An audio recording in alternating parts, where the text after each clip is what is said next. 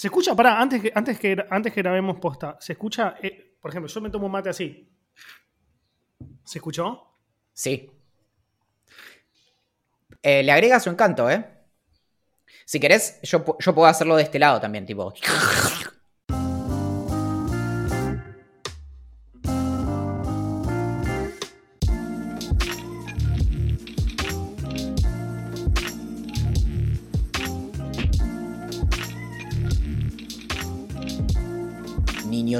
De la bestia. Uníos para despreciar y odiar a la raza humana. Consumid la luz que abraza la tierra y ayudad al útero a dar luz al podcast que aparecerá y os guiará en este año final. Entonces el ejército oscuro llegará cuando la idea sea millonaria. Mi nombre es Valentín Muro, 52 en la lista de especies en peligro de extinción y cuarto en la lista de los 35 menores de 35 que muy probablemente pierdan alguna de sus extremidades en caso de ataque de mapaches, grabando desde el barrio que vio nacer a esta ciudad y morir a un montón de personas que no usan cinturón de seguridad. Y en este episodio tendremos una vez más desde el barrio probablemente más infame de esta ciudad, a la revelación del periodo 2015-2019, el pintalabios de este maquillaje de payaso, el edulcorante de este cafecito, es sin más preámbulo el único que se despierta temprano a pesar de haber salido hasta cualquier hora, mi media bestia Axel Marazzi. Hola, amiguito. ¿Cómo estás? Me pone muy Eh. contento grabar por Twitch y que haya gente charlando con nosotros. Aviso. Sí.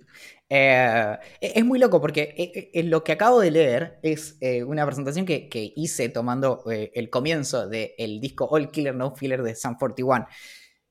Y era bastante oscuro y era previo a todo lo que estaba pasando, pero efectivamente estaba comenzando el año que yo dije que iba a comenzar. Así que eh, nos trabalen. Esto es importante. ¿Sabías de dónde viene el nombre Nostradamus? No, ¿de dónde? A ver si lo sacás solo. Tiene que ver con París. ¿De Notre Dame o algo así? Sí, sí. ¿Pero por qué? De hecho, Nostradamus, Notre Dame, o Notre Dame, no sé cómo será. Eh, Notre Dame. eh, viene de ahí, es Michel de No- Notre Dame. Ah, ok, ok, ok. De hecho, en, de francés es eh, Michel de Notre Dame. Mirá. bueno, eh, sí, así que eh, soy yo. Pará, antes que empecemos, antes que empecemos con las cosas importantes del podcast, que bueno, básicamente no hay ninguna, para ser sinceros. eh, contame sobre cómo te está, cómo estás llevando los Smokey Eyes. Para quienes no están viendo la transmisión en vivo de Idea Millonaria a través de Twitch, les cuento que Valen se hizo eh, unos Smokey Eyes increíbles que le quedan muy bien. eh, y por eso le pregunto al respecto. Pero igualmente, seguramente todos lo vieron en su Instagram, así que estoy explicándolo al pedo. Tengo mucho para contarte al respecto. Eh, todo comenzó, eh, no, no voy a hacer esa misma referencia que antes, pero... Algún eh, tiempo atrás en la isla del sol se cruzaron nuestros mm, caminos. y justamente eh, en, en- no, no puedo. Batman.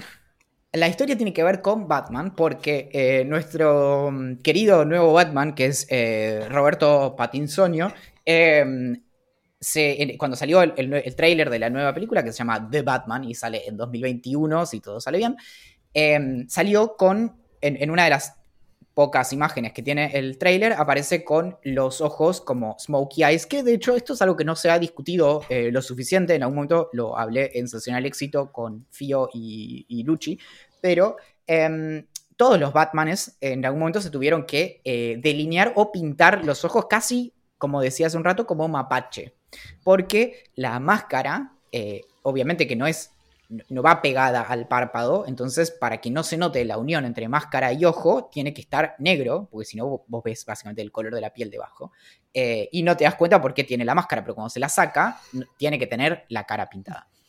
Lo que muestra mm, esta imagen del, del tráiler básicamente es que tiene, eh, que tiene los ojos no solo así, sino que los tiene, como decías, como smokey eyes. Y mm, yo vi eso y dije, bueno, a ver, yo estoy hace un mes que escucho una o dos veces por día eh, Free Cheers for Sweet Revenge, que es el disco del 2004 de My Chemical Romance. Eh, y de hecho me lo pongo para despertarme, para irme a ver todo, y para bañarme. Y mm, entonces dije, esto, esto parece ir bastante de acuerdo con todo lo que yo vengo haciendo, además de que, bueno, también me, me pinto las uñas y me compré una guitarra que es negra. Y eh, me pareció que todo eso un poco iba de la mano. Entonces dije, ¿qué estoy esperando? Así que salí de mi casa por primera vez como en un mes y medio para irme a, la farmacia a comprar el, lo que pudiera. porque efectivamente me compré como, por ejemplo, el delineador que me compré tenía, estaba en promoción 2 por 1 pero quedaba uno solo. Y me dijo, ¿te lo llevas igual? Y sí, mamita, hasta que yo vuelva a salir de mi casa, olvídate. Así que me lo, me lo llevé. Y, y, después me compré también una sombra y una base y un, algo muy importante el, para desmaquillarse. Y desde entonces lo único que hago es eh, sacarme fotos y subir las redes sociales para eh, sentirme, sentirme querido, sentir que eh, básicamente que valgo algo, que, que mis padres efectivamente estuvieron bien en, en, no haber hecho un aborto y, y,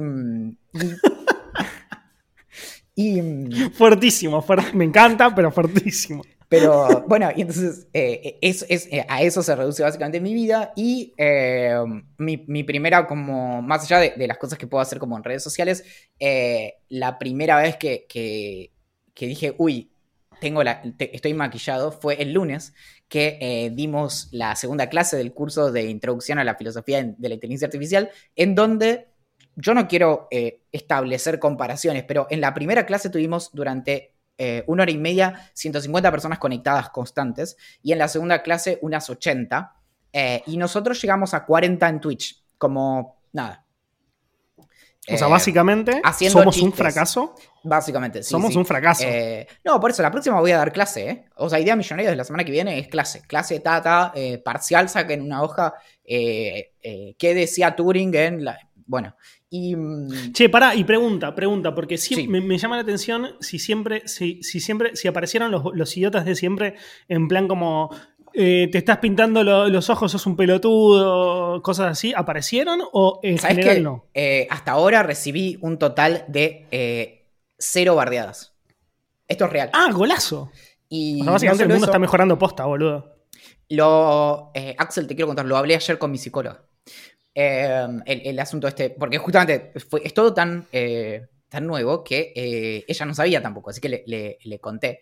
Y mm, ah, bueno, también, ayer, ayer no estaba tan maquillado. Lo cierto es que ya desde que me maquillé la primera vez nunca me pude sacar del todo, así que medio que tengo un poquito de maquillaje todos los días, porque es más fácil eh, ponerla que sacarla, digamos. No voy a hacer eh, comentarios sobre ese chiste. No voy a hacer comentarios sobre ese em, chiste. Pero justamente algo que me llamó la, primero es que, eh, por un lado, me llamó la atención. Después que eh, cuando subí por primera vez una foto a Instagram con esta cara de opa, me. Em, en Twitter dije como, che, ya me maquillé porque yo había pedido consejos, pero lo subo a Instagram porque acá no me animo, no sé qué. Y unos días, va, ayer creo, seguí ese hilo y mostré un par de fotos. Y no, por ahí, porque yo también tengo bastante filtrado Twitter últimamente, pero no, no tenía. Em, no, nadie me dijo nada. Y lo que eh, conversaba con mi psicóloga justamente es que em, en este momento quedas muy, pero zarpadamente en offside si haces algún comentario, por ejemplo, eh, en alusión a la sexualidad, por ejemplo. Como, tipo, ya, no da hacer un comentario como, ah, nada, te, te pintás los ojos como, eh, qué trolo o lo que sea.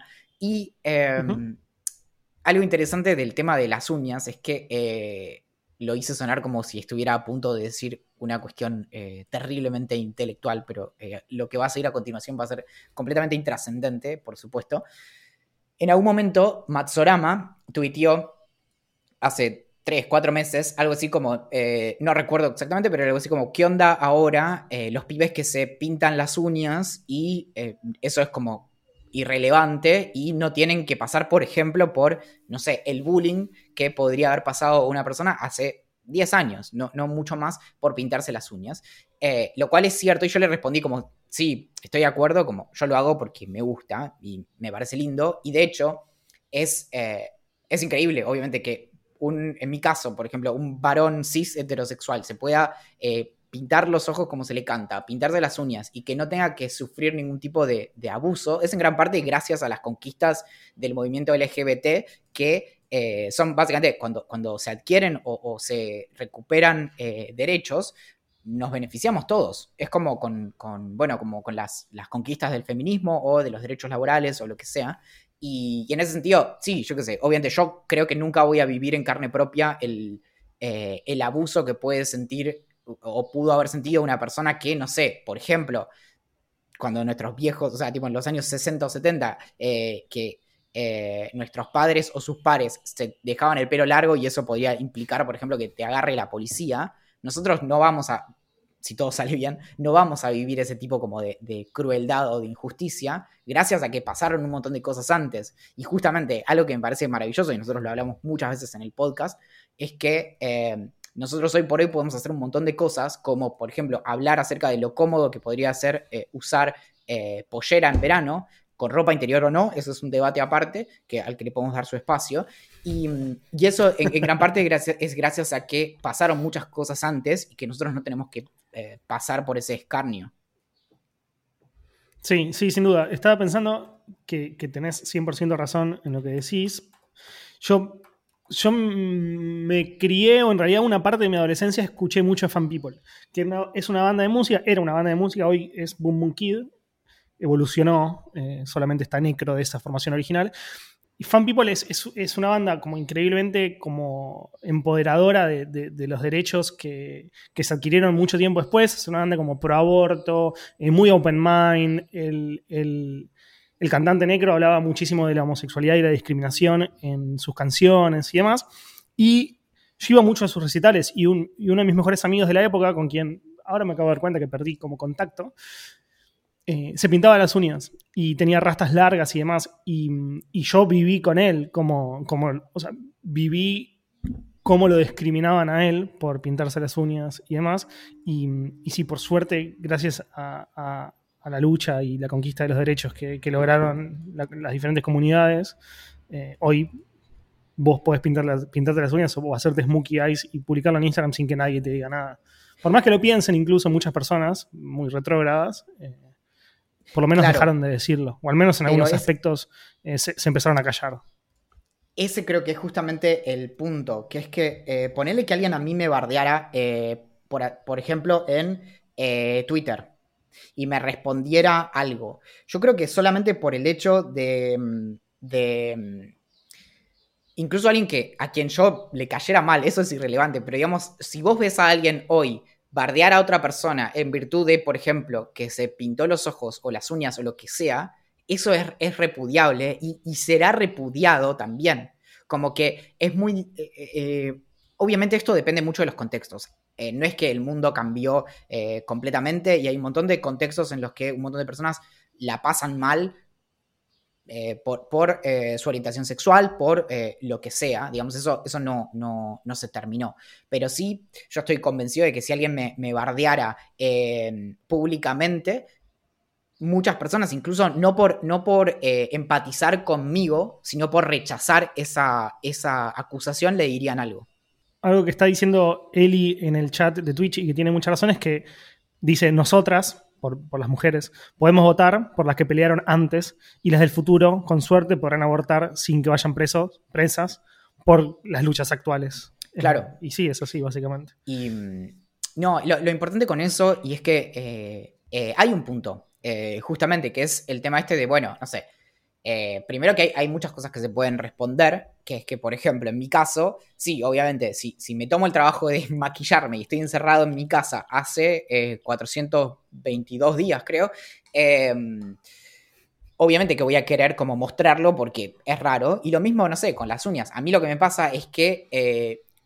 me, despierta algo muy, muy pancho, si querés, pero es que me vuelve coqueto. O sea, me gusta cómo se ve, entonces me gusta que se vea también, porque bueno, digamos, no sé, eh, hoy justo teníamos el debate con Axel de, bueno, si alguno de los dos tuviera abdominales, probablemente nos gustaría mostrarlos. Bueno, eso. Entonces, el, como en respuesta, primero que eh, también es eso, como la, la, eh, la, cuestión como de, el castigo o el buscar que alguien, por ejemplo, que se siente cómodo con su cuerpo, lo muestre. A mí siempre me es distinto el consumo, digamos, si a vos te gusta consumirlo o no. A mí por lo general no, me gusta mucho como eh, consumirnos en redes sociales personas que muestran mucho su cuerpo, como que, no sé. Igual de todos modos, yo tampoco sigo muchas personas en Instagram, como no, me gusta consumir nada. Em, solo básicamente eh, drogas que no me den resaca.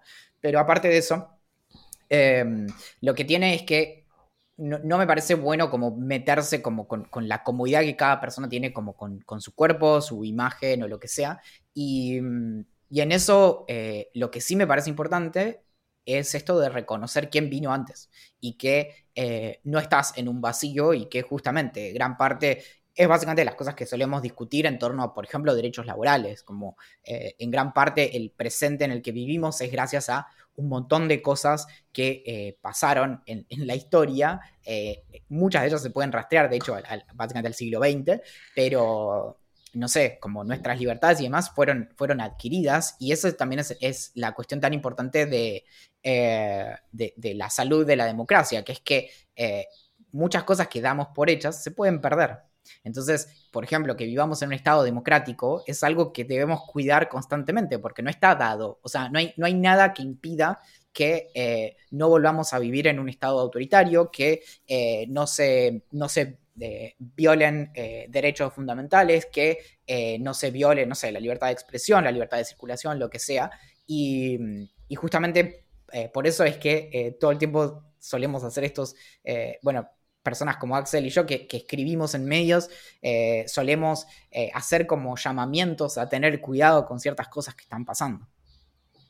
Bueno, me acuerdo, me, hiciste recordar un libro que estoy leyendo que ya lo comenté acá, pero que trata básicamente sobre eso, que es Persepolis, que es esta novela gráfica de Marjan Satrapi, que básicamente lo que se relata es cómo una sociedad democrática vive la revolución islámica y pasa a convertirse en un, un gobierno autoritario muy rápidamente. Y, esas son libertades que, una libertades que perdieron en ese momento esa sociedad, que anteriormente, o sea, como era una sociedad muy open mind, no, open mind no es la palabra, pero digo, muy diferente a lo que es ahora, y automáticamente, muy rápidamente, golpe de Estado, revolución islámica, y, y, todo eso se perdió. Bueno, cambiando de tema, eh, hace, hace mucho tiempo, como dos, o, dos años y medio, tres incluso, escribí una nota para la revista Anfibia que hablaba sobre, sobre cómo, considero que, cómo consideraba que yo estaba pasando demasiado tiempo delante del teléfono. Y entrevisté un montón de gente muy grosa del mundo de, la tecnología, como Asa Raskin y, un par más, así como muy, muy yankees y muy grosos, que trabajaron en Mozilla, en Apple, eh, que diseñaron para Firefox y demás, donde me explicaron que había como, como una intención de que, o sea, cuando crearon los servicios, las redes sociales más famosas que nosotros conocemos, como Twitter, Instagram y Facebook, cuando fueron creadas, estaba esta intención de hacernos adictos a adrede. O no sé si adictos es la palabra, pero sí que pasemos la mayor cantidad de tiempo posible en estas aplicaciones. Obviamente lo lograron, sin, ningún lugar a dudas lo lograron. Nosotros estamos todo el tiempo conectados y nos cuesta muchísimo, o al menos a mí me cuesta muchísimo alejarme del teléfono. A vos, a vos quizás se te hace un poquito más fácil, a mí me cuesta bastante. Y, con el paso del tiempo, la nota esa tuvo tanto éxito que decidí como darle una especie de, segunda, como una, especie de seguimiento. Porque había visto que había una especie de arrepentimiento en Silicon Valley de muchos ejecutivos o desarrolladores que empezaron a decir como, sí, sabemos que hicimos las cosas mal, sabemos que se nos fue de las manos, sabemos que el odio en las redes sociales es un problema, que la desinformación es un problema, que la toxicidad y que la desinformación y la fake news y bla, bla, bla, son todos unos inconvenientes inmensos y queremos cambiar esto. Uno de los grandes como precursores de eso fue Jack Dorsey, que es el creador de Twitter, que dijo en un momento, dijo varias cosas al respecto, pero dijo dos que fueron claves. Una es que si él creara nuevamente la red social, no le daría tanta importancia a los likes, a, los, a la cantidad de likes y a los retweets. Porque eso, o sea, darle tanta importancia al número de retweets hizo que, por ejemplo, eh, se viralizaran mucho las fake news, o sea, como titulares mentirosos con la simple intención de que fueran compartidos la mayor cantidad de veces. Y otra de las cosas que dijo es, si yo hoy creara nuevamente el servicio, contrataría personas que pensaran un poquito más cómo, el, cómo sería en el futuro y pudieran prever estos inconvenientes que estamos teniendo hoy. Y la verdad que fue, o sea, como que hubo una gran casualidad, porque la nota en Anfibia, la segunda edición de la nota, salió publicada hace más o menos una semana y media, y hace una semana salió, o menos incluso, salió el nuevo documental de Netflix que se llama The Social Dilemma, o sea, el dilema social, que habla sobre cómo nos, cómo cómo los capos de las redes sociales en Silicon Valley hicieron que jugaron con nuestros tiempos, o sea, como que nos, nos volvieron estoy diciendo esto de adictos, aunque no es la, no es la manera, pero nos volvieron adictos. crearon servicios que eh, trabajan para que nosotros estemos la mayor cantidad de tiempo en ellos. Vos, vos no viste el documental, ¿no? No. Es así. El, documental es extraño. Se divide como en dos partes. Una parte son las declaraciones de todas estas personas que yo entrevisté hace tiempo, no a todas, porque obviamente es Netflix y tiene acceso a, todas estas, a todos los grosos pero sí a varios de los que yo entrevisté. Y la otra parte es una, como una parte actuada de película. Es decir, en una parte entrevistan gente muy grosa que desarrolló estos algoritmos, o sea, que literalmente los desarrolló, es decir, está el creador del botón de me gusta, está el creador del botón de retweet, está Asa Raskin, que fue, es este pibe capo que fundó el Centro para la tecnología, para, la humanización de la tecnología que desarrolló Firefox, o el diseño de Firefox en realidad, Tristan Harris, que es uno de los, un diseñador ético que trabajaba para Google y creó en parte Gmail. Y la otra es actuada. Entonces hay actores grosos. hay un chabón que, que laburó en Mad Men donde interpreta a un algoritmo. Y el algoritmo, esa parte fue la que a mí particularmente de la, de la película me pareció como muy mala, o del documental, porque son tres algoritmos que dicen como, pará, se alejó del celular, mandale una notificación, así le, volvemos a retener la atención. Y el chabón dice, bueno, pero ¿qué le puedo mandar? Mandale una notificación de Rebeca, que es la piba que le gusta. Bueno, está bien. Y como todas esas cosas que fueron... Acá lo, dice Pau Holmes, que tiene toda la razón del mundo. La parte de ficción es como completamente innecesaria. No me parece mal la parte de las entrevistas, sí me parece mal un detalle dentro del mundo, dentro de la parte de las entrevistas, pero la ficción me parece asquerosa. Y dentro de las entrevistas, algo que sí me parece mal, es que se los entrevista a estos pibes como si fueran los salvadores de Silicon Valley. Cuando en realidad fueron parte de los que lo crearon. Entonces, está todo bien con que te hayas arrepentido, todos nos podemos equivocar, pero vos también tenés culpa dentro de esto, o sea, como todo bien. Guachín, contá lo que te dijo Mike Monteiro al respecto. Bueno, Mike Monteiro, para el que no lo sabe, es un diseñador mm, que, tiene, que vive en Estados Unidos, está muy en contra de todas estas redes sociales y cómo laburan y demás, y escribió un libro muy famoso y muy importante que se llama Ruin by Design, es decir, como eh, arruinados por diseño, donde cuenta cómo eh, justamente a través del diseño de estas plataformas nos, eh, nos, hicieron, nos hicieron dependientes de ellas. Y Mike me dijo muchas cosas muy interesantes, pero hay, dos frases que me parecieron increíbles. Una de ellas es, y, abro comillas, dijo lo siguiente, diseñamos redes sociales sin forma de lidiar con el abuso o el acoso. Diseñamos un sistema de incentivos financieros que llevó a Mark Zuckerberg a afirmar que lo que es bueno para el mundo no es necesariamente bueno para Facebook, y llevó a Jack Dorsey, el fundador y CEO de Twitter, a creer que el engagement era una métrica más importante que la seguridad de los usuarios. Por acción o inacción, por culpa o ignorancia, diseñamos un mundo para que se comportara exactamente como se está comportando. Yo pienso que sin ningún lugar a dudas tiene razón. Y además después me dijo algo cuando yo le dije si, si estábamos perdidos o si había una forma de solucionarlo o si él le creía a las plataformas estas en cuestión de, de su arrepentimiento. Y me dice, te voy a decir una frase que la dijo Audre Lorde, que probablemente esté pronunciando muy mal, pero bueno, se escribe Audre Lorde para los que quieran buscar quién es la autora. Audre Lorde, ok, Audre Lorde, que es la siguiente, las herramientas creadas por el amo nunca desmantelarán su casa. Y me parece fantástica porque lo que él me quería decir con esta frase es, ninguna acción que pueda llevar adelante, que puedan llevar adelante los capos de estas redes sociales van a perjudicar a esas redes sociales. Entonces, él particularmente no cree que desde estas redes sociales estén siendo sinceros y vayan a cambiar realmente las cosas. Hay, hay otras cosas que están en estas discusiones que eh, obviamente no es, no es que me puse el sombrero de filósofo, porque de hecho si se fijan no tengo ningún sombrero puesto, pero lo que pasa con, esto es, es, un poco algo que es muy de la coyuntura argentina también, que es el, eh, el bueno, es todo lo mismo y, son todos lo mismo y yo qué sé. Y justamente en ese sentido, eh, entiendo que en el documental se habla acerca de eh, campañas de desinformación a través de WhatsApp. Solo confirmame eso y sigo. Sí.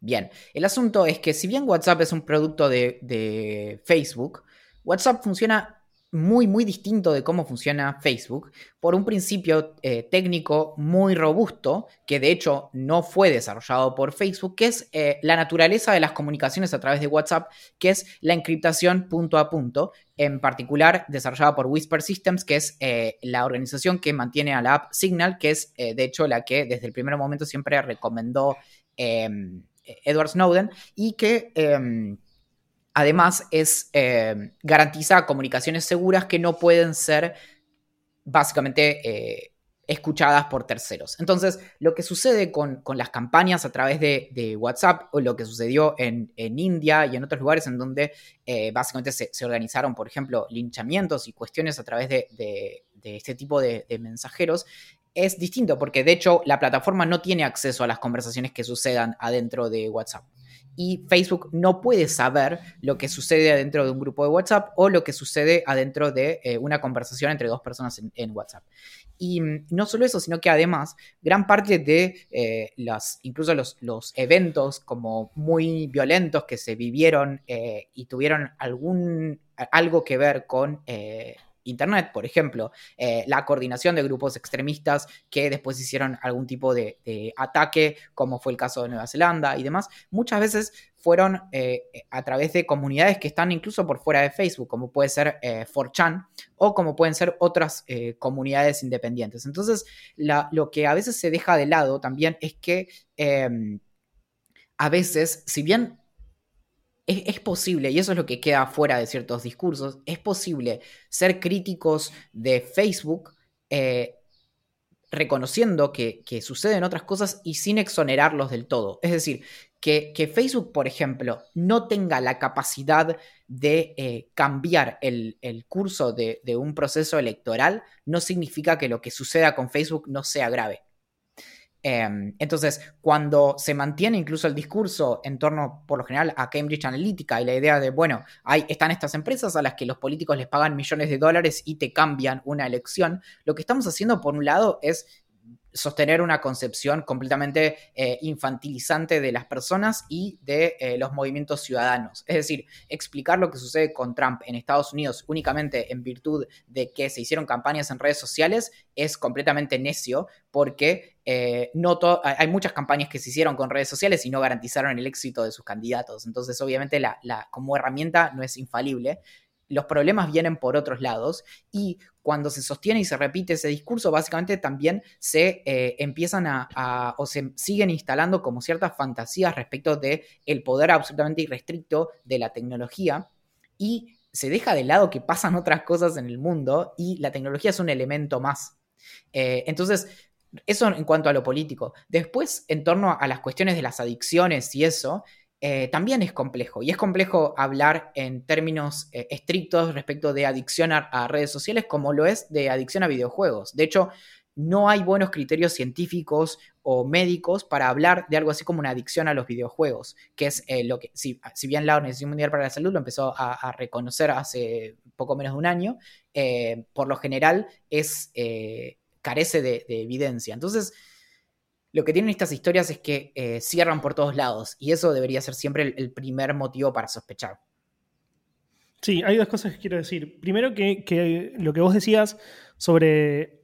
Hay algunas cosas que, en las que Facebook o, cualquiera de las plataformas que pasa de Facebook es la más obvia de todas, que no tuvieron nada que ver, pero que sí, como lo de las elecciones, que eso eso no las exonera completamente. Es decir, hay cosas que son gravísimas dentro de esas plataformas, pero no hace falta culparlas de todo. Y lo mismo, y, lo relacionaba un poco con OpenAI, que es lo que es la, inteligencia artificial de, que, es una de las empresas de, Elon Musk que hablamos la semana pasada. Es decir, no hace falta chamullar un poco en relación a OpenAI porque ya es increíble lo que hace. No hace falta chamullar al respecto porque si no se empieza a desinformar. Y acá pasa un poco lo mismo. No hace falta culpar a Facebook de todo. Ya las cosas que hace son terribles. Con eso alcanza.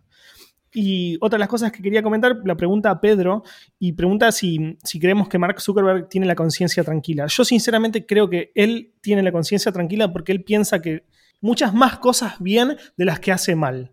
Y yo, no, y yo realmente ayer lo decía en Sensacional Éxito que me invitaron a hablar sobre este documental yo realmente no creo que haya maldad detrás de estas plataformas. Yo no creo que ni Mark Zuckerberg ni Jack Dorsey tengan como un gato y lo estén, lo, decía Luciano ayer, o sea, como que estén en su mansión con un gato acariciándola y una, y una cicatriz en el rostro, pelados, queriendo conquistar el mundo y siendo malvados. No creo que sea así. Siento que realmente se les fue de las manos. Y que realmente lo que dice Jack Dorsey, que dice, si yo hubiera imaginado que esto iba a tomar este rumbo, me hubiera preocupado mucho más al principio. Yo realmente creo que él dice la verdad, pero se les fue de las manos y hay que solucionarlo. O sea, no, pueden, no, pueden quedarse de brazos cruzados. Y una de las cosas que dicen todos estos arrepentidos de los que hablan, de, los, que, de los que son citados en The Social Dilemma, es, hace falta regulación.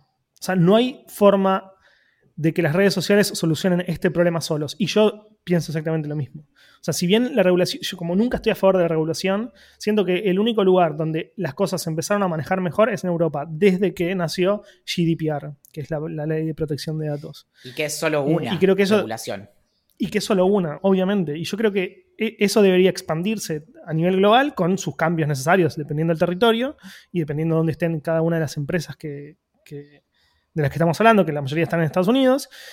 Eh, y también también expandir más y hacer más regulaciones al respecto. No, evidentemente las cosas no se hicieron bien y de alguna manera hay que solucionarlas. O sea, las empresas no lo están haciendo, bueno, los estados tendrán que intervenir para lograrlo porque los afectados, eh, los que sufren esos problemas somos nosotros, las, las, diferentes sociedades del mundo. Sí, que también es, bueno, la, discusión eh, interesante eh, al respecto es esta cuestión de, bueno, cuánto la regulación puede básicamente impedir o restringir la innovación. Entonces es, el típico como, bueno, pero si nosotros no dejamos que eh, estas empresas de algún modo se autorregulan, que es otra manera de decir que hagan lo que se les cante, eh, va a venir China y tenemos TikTok y tenemos esto y lo otro y ese, ese de hecho es, es un falso dilema eh, o eh, sí, es, un falso dilema más interesante que, quizás algún otro, pero justamente respecto de que eh, la regulación implica eh, la, imposibilidad de, innovar, pero mm, el asunto es que también tenemos como ya mucha... Em, tenemos como... Llevamos mucho tiempo de, probar qué sucede cuando las empresas em, básicamente dicen como, che, perdón, metimos la pata, vamos a tratar de hacer las cosas bien ahora. Y nada, y, eso es, es, riesgoso. Y lo último que lo, conversamos alguna vez en los 800.000 cosas que alguna vez grabamos, pero es el tema de que eh, lo que sí es cierto es que eh, lo que es probable que hagan eh, esquemas regulatorios es que hagan muy difícil que aparezca un nuevo Google o un nuevo Facebook con las mismas facilidades que aparecieron eh, originalmente, porque eh, esa idea ya oficialmente abandonada, pero, pero muy establecida de eh, move fast and break things, que era de, Facebook, o, moverse rápido y romper cosas, como bueno, después vemos, nos llevó a un montón de, problemas para la protección de datos personales y, digamos, distintas como formas de, violentar derechos. Entonces, em, el asunto es que para una empresa es, eh, que maneja datos es muy bueno no contar con un marco. Eh, nada, bueno, eh, confiaremos en que el futuro podrá resolver eso. Hay algo, hay algo que dice Warian, que es que no le llamó la atención el documental nuevo de Netflix porque siente que ese debate ya se tuvo mil veces y que hace años que se viene diciendo lo mismo y como que no ve aparecer nuevos argumentos o soluciones nuevas. Yo pienso lo mismo, pero creo que una de las cosas más interesantes de este documental, que se lo respondió Pau Holmes a, a, también, que yo pienso exactamente como Pau, que es que al haber salido en Netflix y al, tener tanta publicidad, pone, sobre el tapete eh, este debate.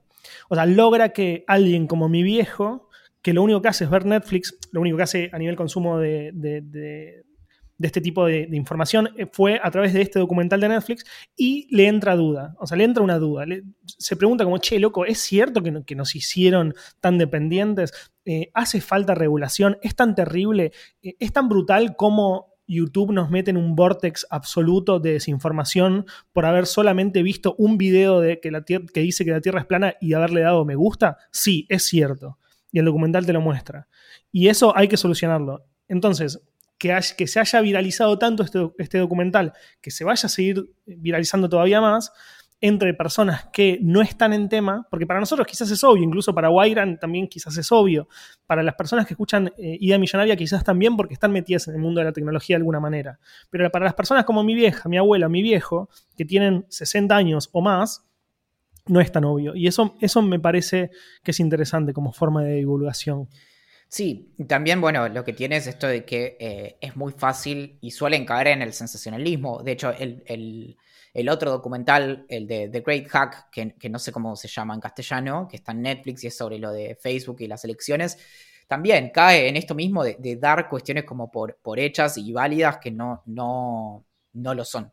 Y. Mm, eh, así que bueno, igual eh, tengo que hacer un disclaimer. Yo eh, soy dueño del 0,03% de Facebook.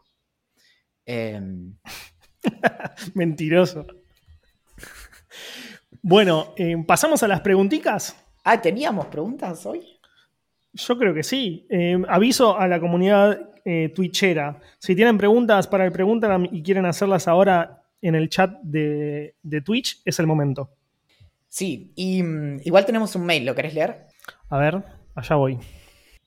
Miguel Ángel Gato nos escribe y nos dice, hermoso que sigamos teniendo mucho más de ustedes. Acabo de venir de Instagram, pero no tienen un pregunta, en este momento y después se me olvida la pregunta, así que se las hago por acá. Tengo ganas de ir al baño a hacer lo segundo. Estoy tomando mate y me dan muchas ganas de llevarlo al ñoba, pero siento que no da. ¿Ustedes lo llevarían? Yo, particularmente, tengo eh, pocas reglas en mi vida porque no me agradan tanto las reglas. Y una de esas reglas es, no se come ni se toma nada en el baño. Más, o sea, si estás cagando, obvio que no, pero ir al baño, hacer el segundo y estar tomando un mate me hace mucho ruido, boludo. Me hace mucho ruido, así que mi, mi respuesta es que no. ¿Y una cerveza? No, no, no, nada, nada. ¿Nunca, fuiste, ¿Nunca fuiste eh, en un bar con la cerveza en la mano? ¿Al baño? Sí, pero a hacer pis. Ah, sí, sí, claro, seguro, seguro, seguro. no, no, porque él eh, dice lo segundo. Ah, ok. No, claro, sí, no. Ahí ya. Imagínate estar. Claro, salvo que digas, bueno, me voy a, ir voy a estar una hora. Y te llevas tipo como una mesita como esas de las que son como para la cama. Eh, y, te llevas todo lo que necesitas. Bueno, ¿viste? Acá, acá Vox Day pregunta: ¿Cuál es la posición de Axel frente a las vacunas? Se viralizaron comentarios dudosos. Yo no. El otro día se lo preguntaba a Valentín, ¿en qué momento dije yo que no estaba en contra, o sea, que estaba en contra de las vacunas? Yo soy pro vacuna, pero por siempre, no, nunca diría lo contrario. Fui sacado de contexto eh, por alguien, no sé por quién, por Valentín seguro. Sí, eh, justamente, es eh, dado que tengo acciones en Facebook, puedo hacer que eh, torcer la opinión pública en esa dirección. Pero bueno, entonces.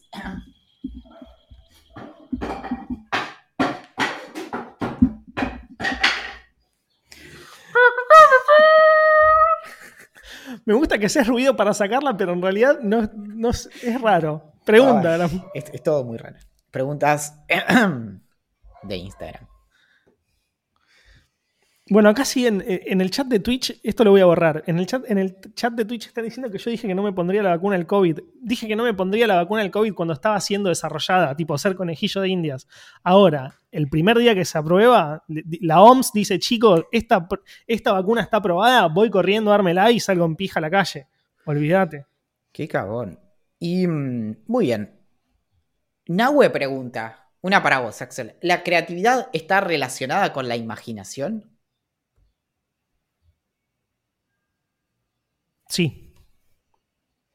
Sí, re. Eh, de una manera especial, no creo que correlacionen directamente como la idea de ser muy imaginativo y demás, pero básicamente la creatividad parecería implicar hacer algo. Eh, e imaginar parece ser un poco más pasivo. Entonces, de algún modo, creo que la creatividad nos permite plasmar la imaginación. No sé, la verdad no, no. Estudié bastante sobre creatividad, no tanto sobre imaginación. Y Carlota pregunta, a vos también que eh, sos experto en este tipo de cosas. Hace dos semanas estoy trabajando hasta las 10 u 11 de la noche. ¿Se considera trabajo esclavo? Depende de la hora que, hayas empezado a trabajar. Si empezaste a trabajar a las 7 o 8 de la mañana, si empezaras a trabajar a las 7 u 8 de la mañana y terminás todos los días a las 10 u 11 de la noche, es fuerte. Son muchas horitas. Yo no soy, yo soy muy pro de, de disfrutar del tiempo libre también y, no me gustaría trabajar tantas horas por día. Ahora, si empezás a trabajar a las 6 de la tarde y terminás a las 10, 11 de la noche, está bien. Eh, otra también para vos. Eh, Matías pregunta, ¿por qué no hacen un... Eh, no, ese no. Me equivoqué de pregunta. Fede pregunta, ¿vieron el docu de Netflix sobre el dilema de las redes sociales? Si lo vieron, ¿qué opinan, Axel?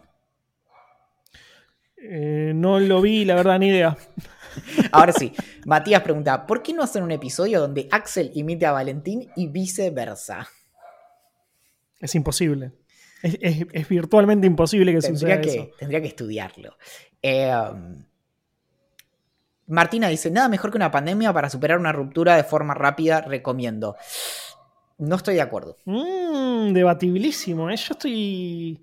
Bueno, Valentín, bueno, ambos cortamos no durante la pandemia, pero sí cerca. Vivimos una especie de recuperación durante la pandemia, no sé cómo decirlo, o vuelta a, nuestra vida de soltero durante la pandemia y eh, no, es, no, lo, no lo veo tan fácil. ¿eh? A mí me parece contrario. Bueno, una eh, Twitchunta, pregunta de Twitch, lo acabo de inventar, es... Eh, Pregunta Mafixo, ¿qué opinan de la pica entre exactas y humanidades? ¿No se deberían entrelazar más? La ciencia tiene su aspecto creativo.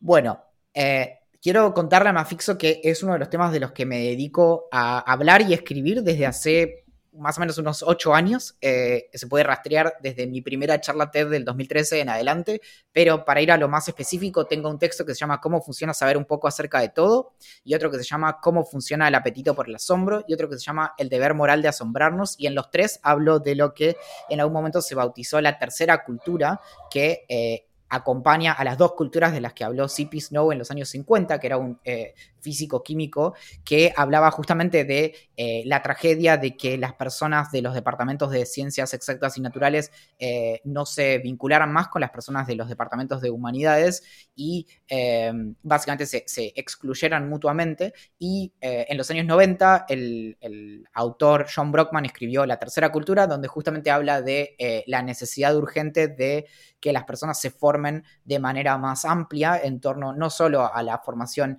eh, científica, sino también en torno a, por ejemplo, eh, la literatura, la filosofía, eh, la historia, la antropología, la sociología, economía, psicología y demás. Así que sí, estoy de acuerdo que se deben entrelazar más y eso es indispensable. ¿Usás la lista de mejores amigos en Instagram?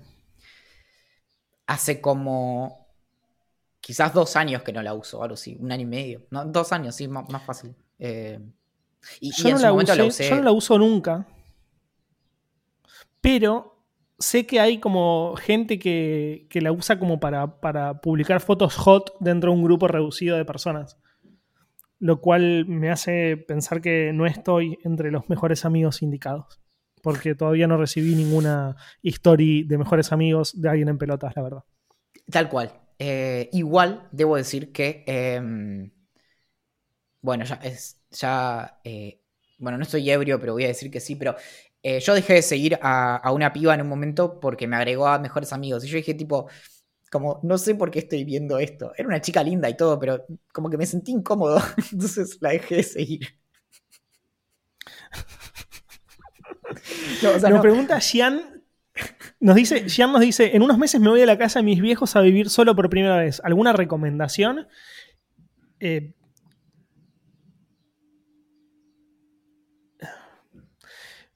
estoy pensando. Sí, eh, eh, conseguite utensilios de, cocina y, proponete como no no comer de delivery todo el tiempo, porque básicamente tú, se va a resentir muchísimo tu, presupuesto. Trata de aprenderte algunas comidas eh, variadas pero sencillas que puedas más o menos repetir y distribuir a lo largo de, la semana. Eh, y variaciones de lo mismo, como todas las cosas posibles que se pueden hacer con eh, arroz y verduras, por ejemplo. Y bueno, nada, mantener la limpieza, lavar las cosas cuando las usás, me, gusta porque se armó toda una lista de consejos que nos dan los siguientes que están en Twitch en este momento. Eh, de la fuente nos dice que desinfectes todo apenas llegues. Me gusta, es, una buena, es un buen concepto ahora que en, época de pandemia. Eh, Ugareschi dice que no uses metal en el teflón.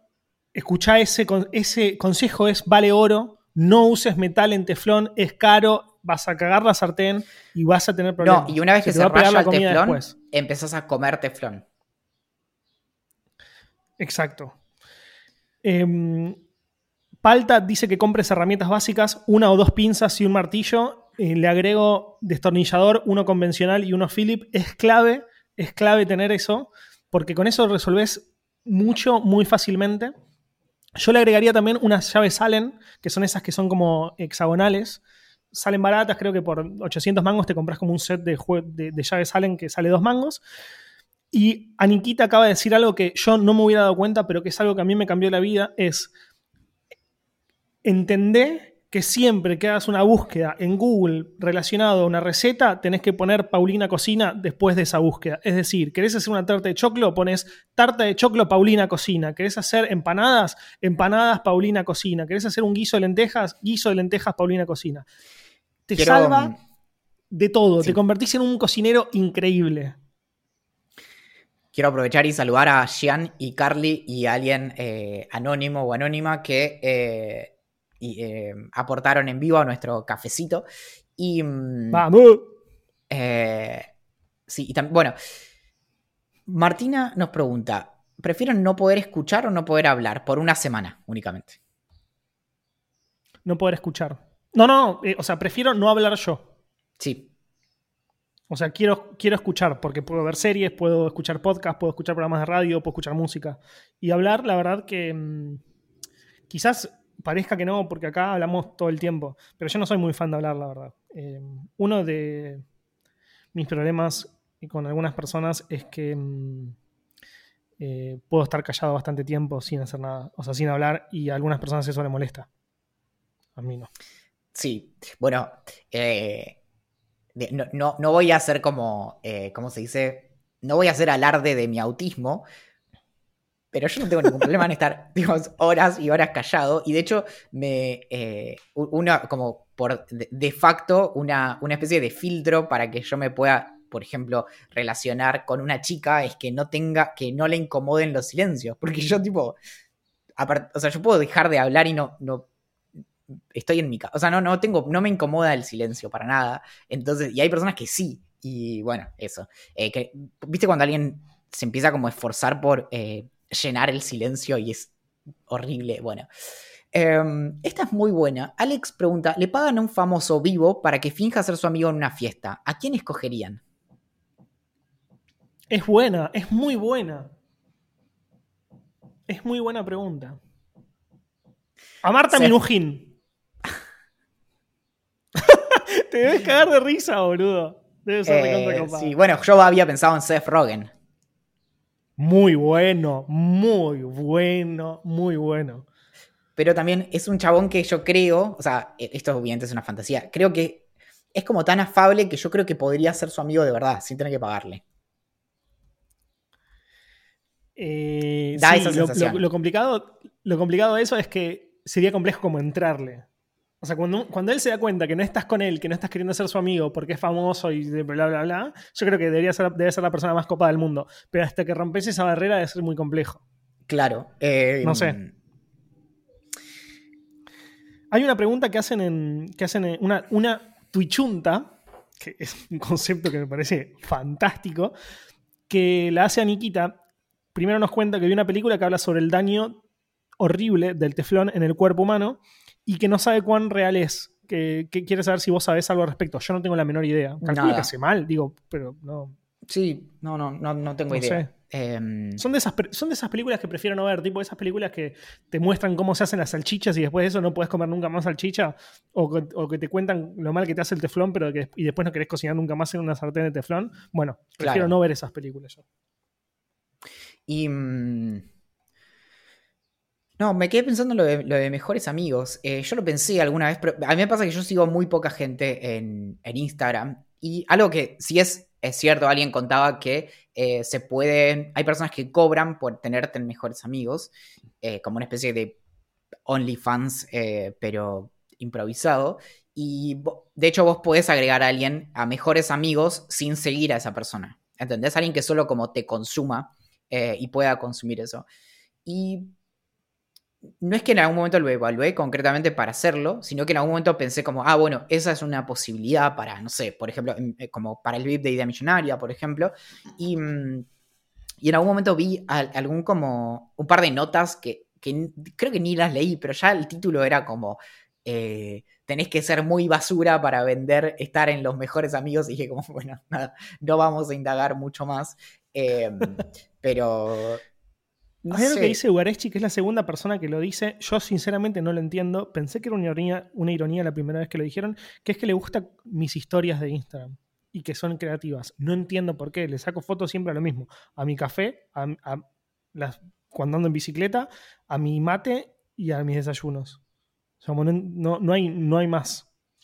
Así que sinceramente no, Ah, dice lo de los gin tonic. Uy, qué ganas de tomarme un gin tonic. Yo lo, lo, pienso con tus estoy tomando solo los fines de ¿eh? semana porque estoy gordito.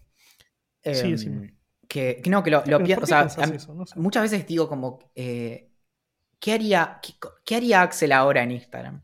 Para, para, saber tipo qué subir y eso. Y no se me ocurre, porque por lo general también. Eh, pre-pandemia siempre tuve ese problema, como el problema del, del mal influencer, le vamos a llamar. Que es que cuando yo salía, cuando se podía salir y demás, justamente una de las virtudes de salir es eh, no, o sea, estar desconectado, no estar en el teléfono. Entonces me pasaba que, salía con eh, Axel la mayoría de las veces y, me olvidaba de, subir eso a redes sociales. Entonces, por ejemplo, nos pasó que en algún momento con Axel empezamos a decir, che, nos tenemos que sacar más fotos para poder subirlas a Instagram cuando decimos lo, eh, cuando tiramos el preguntagram pero porque si no, no me surgía de manera como eh, orgánica, porque cuando estoy disfrutando, por lo general, mi, tendencia, por así decirlo, natural o intuitiva es a quedarme en el momento y, nunca tengo el reflejo de, uy, la estoy pasando bien, lo voy a subir a Instagram. De hecho, me suele pasar más a la inversa, como, che, me estoy envolando, bueno, voy a subir algo a Instagram. Y... Claro. ¿Sabes que Palta me pregunta si estoy sacando fotos analógicas durante el aislamiento? Em, no solamente sí estoy sacando fotos analógicas durante el aislamiento, sino que me compré una cámara nueva analógica. Me costó mucho decirme comprármela, porque ya tengo, tengo la, la, la, XA, eh, la XA2, que es, una point and shoot, tengo la cónica y tengo la Olympus 35. Eh, pero bueno, quería hace mucho esta, esta Olympus eh, Infinite Stylus, que está buenísima, y se la compré al pibito, al pibe de, mercado analógico, que mercado, sí, mercado analógico creo que es en Instagram. Y mm, nada, estoy sacando con esta. Me quedan algo así como 12 fotos todavía para, terminar el primer rollo y revelarlas. Eh, así que quizás hoy las saque, cuando salga a andar en bicicleta, la saque y trate de sacar 12 fotos así, revelo el primer rollo y veo cómo salen. Eh, y sí, me gustaría eh, revelar por mi cuenta, que es otra de las preguntas que me hacen, pero sinceramente tengo miedo de cagarla. Y llego a cagar el rollo y me, me, querría morir. Así que primero me gustaría como aprender bien y estar como seguro y recién ahí empezar a revelar. Mientras tanto, eh, les, las mando a revelar a, los chicos de, de Tokyo Photolab, que es como el más famosito de, Capital, así medio indie eh, de barrio, el que está en Belgrano. Pero mm, sí, estoy, sigo eh, sacando fotos analógicas. Algo que hoy, hoy no, mencionamos fue eh, el VIP de Idea Millonaria. Y, tengo algunas novedades bastante interesantes al respecto. bueno, el VIP de Idea, Millonaria, de Idea Millonaria que lo pueden encontrar en vip.ideamillonaria.com, b corta y latina p. I, D, E, bueno, es el grupo de personas que básicamente nos permite hacer eh, este, esta aventura en la que exploramos los límites del conocimiento, de la creatividad y de la imaginación, al menos una vez por semana, en formato sonoro, eh, a través de ondas eh, mecánicas, como son las eh, del sonido, que luego se convierten en, básicamente, en, corrientes eléctricas que luego son traducidas o, convertidas en, señales digitales, que en última instancia son unos y ceros prendidos y apagados que quedan registrados en distintos soportes y luego a través de un complejo proceso de distribución eh, llegan a un montón de personas para que nos puedan escuchar básicamente eh, a través del proceso inverso, en donde pasamos de señales digitales a impulsos eléctricos a eh, ondas mecánicas en el aire que llegan. Y mm, la, novedad de esta semana primero es que vamos a, en un rato, si no mañana a la mañana, eh, salen los códigos de audiolibros para el Club de Libro Legrand eh, correspondientes al mes pasado. Y no solo eso, sino que em, no solemos hablar mucho de las cosas que estamos logrando gracias al VIP de Idea Millonaria, porque eh, con Axel destinamos gran parte de, de lo que recaudamos para distintos tipos de campañas vinculadas a, temas que, por lo general quedan eh, bastante relegados. Y en particular, no sé si eh, alguna vez escucharon hablar de los eh, leprechauns o, de los duendes, pero en la Segunda Guerra Mundial, algo que, suele estar fuera de los libros de historia es eh, lo que sucedió básicamente con eh, las movilizaciones de eh, distintas fuerzas bélicas en Gran Bretaña que terminaron repercutiendo bastante sobre las, no solo las comunidades, sino el hábitat natural de los duendes.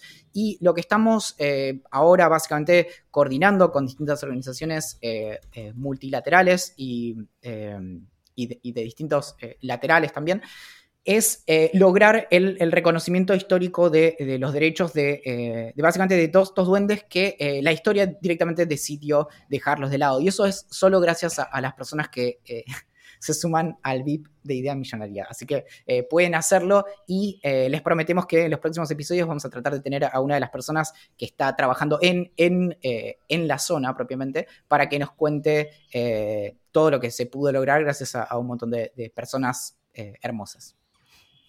La última pregunta y con esta nos retiramos. ¿No poder tomar más cerveza en tu vida o no poder tomar más café en tu vida? Para mí la respuesta es muy fácil. O sea, ¿no tomas nunca más café? No, no tomo más birra porque puedo tomar whisky. Ok, yo no tomo nunca más café. Me gusta el café, pero la birra, boludo, eh, ahora se viene el, calorcito y ya, ya estoy grabando con la puerta abierta, o sea, con la puerta del, balcón abierta. ¿Sabes qué? Los vimos. Pongo una sillita ahí, un barril de cerveza y me la tiro, pero encima. Ay, Dios, qué buena época para tomar birra. Por favor. Y con eso nos vamos, amiguito. Mi nombre es Axel Marazzi. El mío, Valentín Muro. Julián Príncipe es quien hizo la canción de apertura y de cierre de este podcast nos pueden encontrar en ideamillonaria.com, en Twitter como Idea Millonaria P, en Instagram como Idea Millonaria Podcast y en Facebook, Telegram, YouTube, Reddit y Twitch como Idea Millonaria. Estamos pensando en hacer una aplicación que se llame Idea Millonaria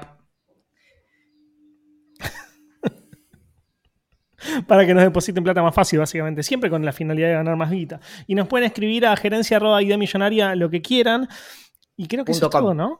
gerencia.com. Y, y Julián Príncipe cumplió 22 años ayer, así que eh, solamente queremos mandarle todo nuestro cariño y, reiterar que. No, yo no le quiero mandar cariño, boludo. Odio a la gente que, es tan joven, boludo, solo por ser joven. Sí, eh, ah. en cuanto a una pregunta que acaba de surgir del VIP de ideamillonaria.com, pueden entrar a vip.ideamillonaria.com y ahí tienen la opción de sumarse eh, desde Argentina o desde el resto del mundo usando Patreon. Y em, dicho esto, perdón por haber nacido hace 30 años. Atentamente. La gerencia.